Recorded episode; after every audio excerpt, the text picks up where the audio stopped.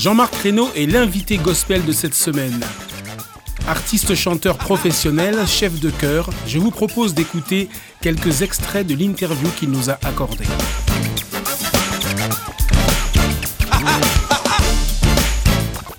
Ah oui, j'ai beaucoup de références. Smallwood c'en est un, euh, Donald Lawrence aussi c'en est un.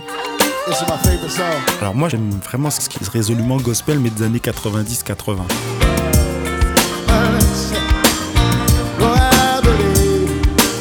Gospel un peu pop d'aujourd'hui me touche pas beaucoup. Kirk Franklin est assez éclectique dans son gospel. Il a des morceaux aussi inspirational. Euh, il est très moderne, mais je sais pas, je trouve qu'il touche un peu tous les publics et il me touche, oui. Je pense qu'un pasteur et un chantre en fait conduisent l'église dans l'adoration et ont besoin en fait d'être consacrés en fait entièrement à ça. J'ai tendance à croire que tous les ministères sont interdépendants, mais ces deux-là encore plus. Donc soutenir financièrement une personne qui se donne entièrement pour conduire l'église dans l'adoration, j'ai tendance à croire que ça serait légitime.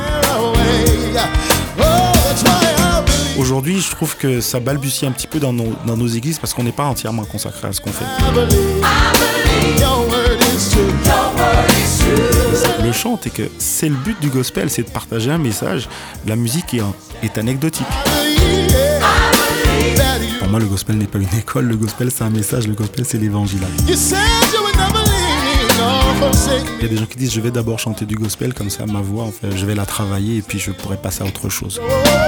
Le public chrétien très souvent ne se déplace pas pour les concerts de gospel, euh, ils se disent qu'ils connaissent.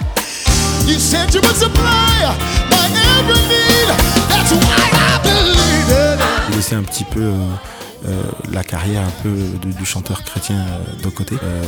J'ai fait, je me suis occupé de chorale, je fais des choses un petit peu variées.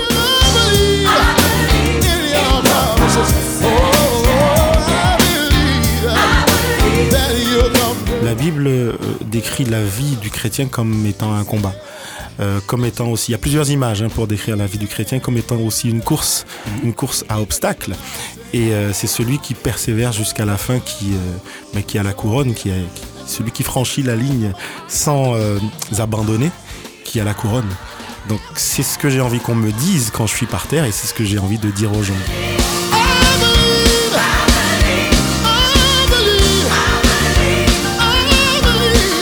Retrouvez l'intégralité de cet entretien ce samedi à 16h et dimanche à 21h.